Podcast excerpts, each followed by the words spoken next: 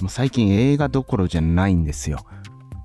前回の配信でも言ったんですけど、ゼルダがね、発売されたんで、もう50時間ぐらいやっちゃって、で、まだそれでもね、ストーリーの4分の1ぐらいしかクリアしてないんですよ。さらにね、今回のゼルダって、まあ、前回の続編なんですけど、オープンワールドはもちろんのこと、前回は陸のマップしかなかったんですよ。今回は地下があり、まあ、もちろん陸もあり、そして空もあるっていうので、3つあるんですよ。3つの場所に自由に行くことができて、ストーリーどころじゃない。あの、祠に行こうとか、まあその、祠っていうね、ゼルダの、祠をクリアすることで、えー、まあ、ハートの数が増えたりだとかするんですよ。その祠もね、130ぐらいあるらしくて、その祠を探すだけでも楽しいと。あ、ここにあるかもしんないってことでね、崖に登ったりだとか。そんなことをしていると、もうどんどん時間がなくなっていき、もう映画どころじゃないと。うん、そんな毎日で、で、まあ、これ配信してるのが日曜日。で、土曜日なんてひどいもんですよ。もうずっとね、ひたすらゼルダ。朝起きてゼルダ。飯食ってゼルダ。で、夕飯までの間ゼルダっていうのでね、もうひたすらやり続けちゃって、これではまずいってことで、今日はちょっと走ろうと思ってね、走りに行ったんですよ。で、走りに行くと、まあ、崖みたいなところを見ると、あれ？これ、もしかして登れるのでは？とか思ったり、あと雑草を見ると、これは入られそう。よし、積もうとかね、思っちゃったり、風が吹くと、この風を使ってパラセールで結構遠くまで行けるなとか、まあ、パラセールって風に乗ってこう、パラグライダーみたいな、そういう道具なんですけど、まあそういうね、もう頭の中がゼルダでね、もう毒されてると。で、外に出ても、ゼルダのことを考えちゃうっていうね、もうやばいっすね。だからあのーまさにこれこそバーチャルリアリティというか、だって現実の時間よりもゼルダをやってる時間の方が土曜日なんてそういうスケジュールでしたから、もうそっちの方がね、リアルなんですよ。ゼルダの世界に完全に入り込んでいたと。で、止める人もいませんからね。昔だと親がやめろって言うから仕方なくやめるとか、じゃないですからもう自由にできちゃう。永遠にできちゃう。もう終わりです。人間終わりました。はい。今日で人間やめます。いやまあね、そんな感じですよ。でまあそんなゼルダ漬けだったんですけど、今回はそんな中でも見ちゃった。えついついゼルダそっちのけでね、一気に見終わった作品、それがあるんで、そのことについて紹介したいと思います。で、その作品が、ネットフリックスオリジナルの作品、サンクチュアリ、聖域っていう作品なんですよ。で、配信されたのが、2023年の5月4日。予告とかでね、ネットフリックスの作品見てると流れてきて、ああ、まあちょっと面白そうだなと思ったんですけど、まあなかなか見るきっかけにはならず、でもね、いろんなところから評判を聞いて、まあ面白いと。で、見始めたのがちょうどね、ゼルダが発売された次の日ぐらいですよ。ちょっとまあ見てみるかと。で、見始めたらもう止まらない。ゼルダどころじゃない。だからゼルダに勝った作品ですよ。ゼルダに勝った作品がサンクチュアリ聖域。このね、まあ、どんな話かっていうのはね、簡単に言ってしまえば、相撲のスポコンもの。で、何がこれ面白いかっていうと、まあ、主演の人が一ノ瀬渡さんっていう人が主演で、この人37歳なんですけど、でも高校生のね、役から演じていて、でそこから入門していろいろある話っていうことなんで、19ぐらいの年齢の人を演じていると。まあ、猿王っていうね、えー、しこ名をもらって、えー、活躍していくんですけども、このね、猿王、まあ、一ノ瀬渡さん演じる猿王はね、もうめちゃくちゃな不良。でも格闘センスはあるというか相撲センスはピカイチなんですけどでもね礼儀とかあの伝統芸能じゃないですか相撲なんてものは土俵に入る前は一礼するだとか、まあ、あとは問題にもなりましたよね相撲の可愛がりだとか先輩の命令は絶対だとかねそんなのはね全然従わないんですよ。でさらに相撲の大事だと言われているトレーニング思考を踏む。このね思考を踏むことがいかに大事かっていうのを先輩たちは言うんですけど、まあ、猿翁はそんなのしても意味ないじゃんということでやらないとか、とにかく生意気。で先輩からも目つけられてボコボコにされると。でもその先輩に対して足を噛んだりだとかとにかくヤンキースタイルで挑んでいくっていうのがまあ猿翁なんですよ。でそれがね面白い。まずは可愛がりだとかそういうのでさ凡庸な話だとかわいそうだよね相撲の世界って嫌だよねっていう物語ではないんですよ。本当にスポコンものですよね。昔からあるような、話の流れではあるんですけどでもそれをこの相撲というものにこう当てはめてさらに相撲ってネットフリックスじゃなかったらきっとこういう描き方はできなかったんじゃないかっていうなぜなら海外資本だから日本の相撲業界の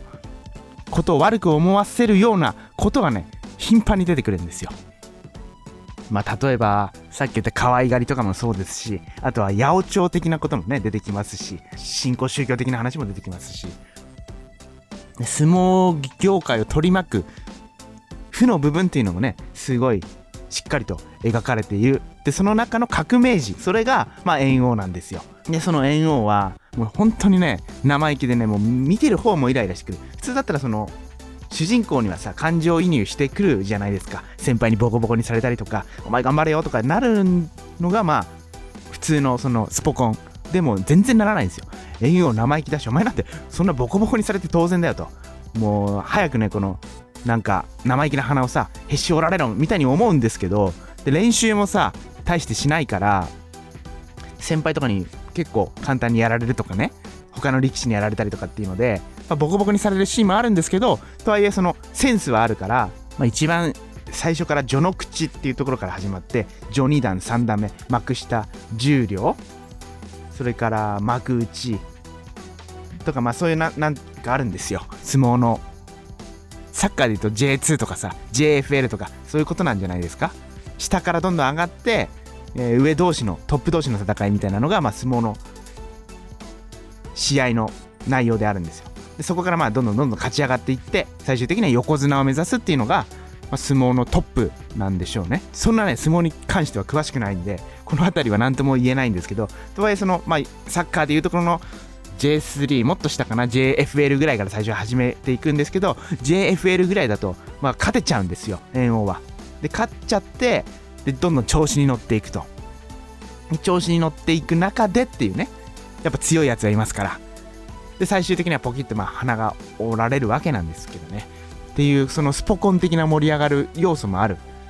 でもなかなかその猿王に対して感情移入もできずっていうので見ていく中でねその相撲の何とも言えないもやっとした部分であったりとか。でこの物語の構造としてなるほどなと思ったのが基本負け犬たちの集まりというか強いものに対して立ち向かっていくっていうのが、まあ、猿王ももちろんそうなんですけど出てくる人たちはみんなそうなんですよね。で、猿王の、まあ、相撲部屋の親方ピエールだけ演じる親方炎症親方っていうのもこの相撲部屋の中ではもうだいぶもう貧乏相撲部屋で他のところからあんなの潰しちまえとかね言われたりしている中まあ奮起するであともう一人負け犬というかそれは忽那しおりさん演じる、まあ、アスカっていう女性の新聞記者でこの新聞記者は当初は相撲なんてマジ嫌なんですけど、だるいんですけど、この記者、担当するの相撲の担当嫌です、みたいな感じで、もともとは政治部にいて、でも、そこの馬が合わなくて、結構強引なことをしたりとかっていうので、人事異動でね、左遷的な感じで、まあ、相撲記者になってしまったと。だから、いつかは政治部に返り咲きたいみたいな、そんな思いを持っている。で、正義感も強くて、で、昨今言われる、そのコンプラ的な、あとは、パワハラだ、セクハラだ、なんてことをね、すぐ言う言うっていうか、それはセクハラですよ、みたいなね。そういうことを上司にも、うーん、すぐ言うような、まあ、強い女性というか、強い女性っていう方もね、なんかあんまり良くないかもしれない。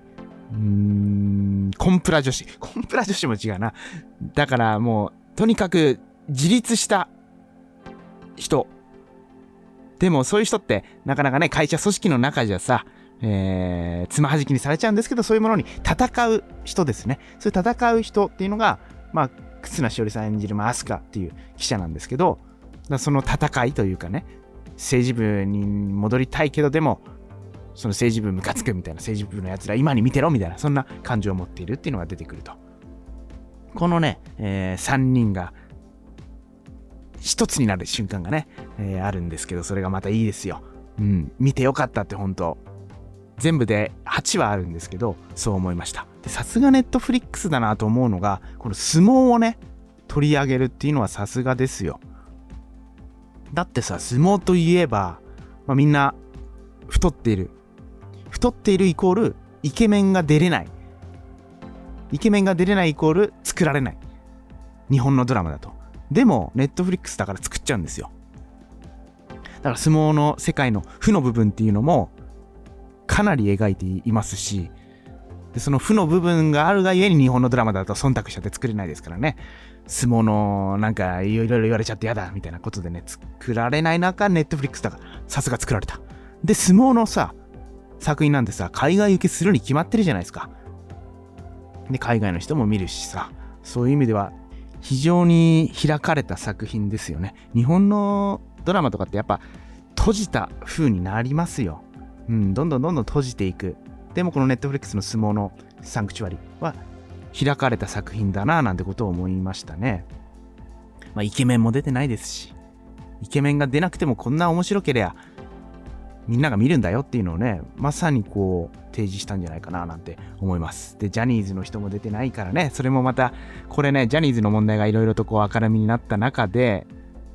民放じゃやらないけど、ネットの番組とかでジャニーズの問題について詳しくやるみたいな番組を見ていて、で、これ確かにそうだなと思ったのが、ジャニーズが手を出していないもの、それが唯一世界と戦える日本のんエンターテインメントだなんてことを言っていて、それは何かっていうと漫画なんですよ。やっぱ世界と戦えるってなったら漫画しかないじゃないですか、日本のカルチャーと言ったら。だって音楽だって韓国の方がさ、もうちゃんと世界に目を向けてやっていますし、で、俳優の人たちも、ね、韓国の作品とかは、やっぱ海外でも非常に高く評価されてますからね。そういう意味でも世界戦略を見据えたことをしている。でも日本はやっぱりジャニーズだとかそういうのでいろんな忖度ですよね。マスコミの忖度ですよ、いわゆる。音楽だとミュージックステーションになぜとかさ、 DA PUMP とか昔いた w-inds. とかそういういろいろきな臭い話もね、いろいろあるっぽいですけど、そういったもののこの忖度によって、ジャニーズ帝国が築かれた。でも築かれたんですけど、どんどんどんどんそれは日本っていう閉じた世界の中で守り抜かれていったもの。でも、それじゃあね、やっぱり日本のカルチャーは育たなかったんだなと。ニュースキャスターとってもそうじゃないですかうん、ジャニーズが手を出したものはどんどんどんどん狭く閉じて、そしてその中で盛り上がる内輪受けのものでしかないんだみたいなことをね言ってて、まあ確かにそうだよなと。で、それのね、えー、そんな中で、このネットフリックスのサンクチュアリは、そういう忖度とかも全部ないですよ。相撲のさ、ちゃんと負の部分も描いていて、もう全部ね、それを描けるネットフリックス。もうダメですね。他の日本のテレビドラマは、キムタクのあれも面白くないんだよな、教場も。教場も、演技はさ、結構いいんですけど、殺人描写が、え、そんなんで人死ぬっていうね。タクシーの中で人を刺し殺すっていうのがあるんですけど、人つきで人死んじゃいましたみたいなね。人なんでそんな人刺しじゃ死なないよと。しかも女性がさ、ナイフで刺しました、はい、死にました。そんな単純じゃないよっていう、そういう殺人の描き方であったり、なんかね、冷めちゃうんですよね。でもあれはいいですよ。だが情熱はあるっていう、あの、若林と山里、南海キャンディーズの山ちゃん。それをね、ジャニーズの2人が演じているんですけど、このね、ドラマはすごく面白いドラマだなぁなんて思って見てます。そういうね、いいドラマはあるんですよね。でもさすがネットフリックスだなぁなんて思ってこんなイケメンが出ていない作品、やっぱ内容が面白ければ見る人はいるんだなってことをね、改めて痛感した、そんな作品。それがゼルダに勝った作品、サンクチュアリ。ぜひ、ぜひ、ネットフリックスに入ってる人は見て、見たら絶対にハマるんじゃないかなと思います。シーズン2やってほしいなーっていうのが見終わった後の感想です。